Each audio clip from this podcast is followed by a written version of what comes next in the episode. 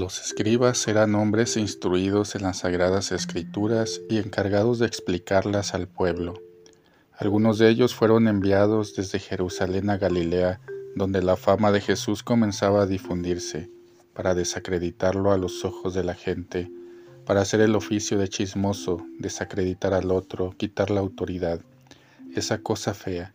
Y aquellos fueron enviados para hacer esto, y estos escribas llegan con una acusación precisa y terrible. Estos no ahorran medios, van al centro y dicen así: está poseído por Beelzebú y por el príncipe de los demonios expulsa a los demonios. Versículo 22. Es decir, el jefe de los demonios es quien la empuja a él, que equivale a decir más o menos, este es un endemoniado. De hecho, Jesús sanaba a muchos enfermos y ellos quieren hacer creer que lo hacía no con el Espíritu de Dios, como lo hacía Jesús, sino con el del maligno, con la fuerza del diablo.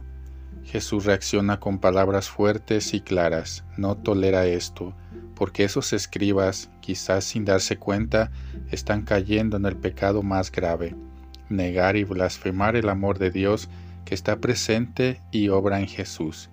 Y la blasfemia, el pecado contra el Espíritu Santo es el único pecado imperdonable, así dice Jesús, porque comienza desde el cierre del corazón a la misericordia de Dios que actúa en Jesús.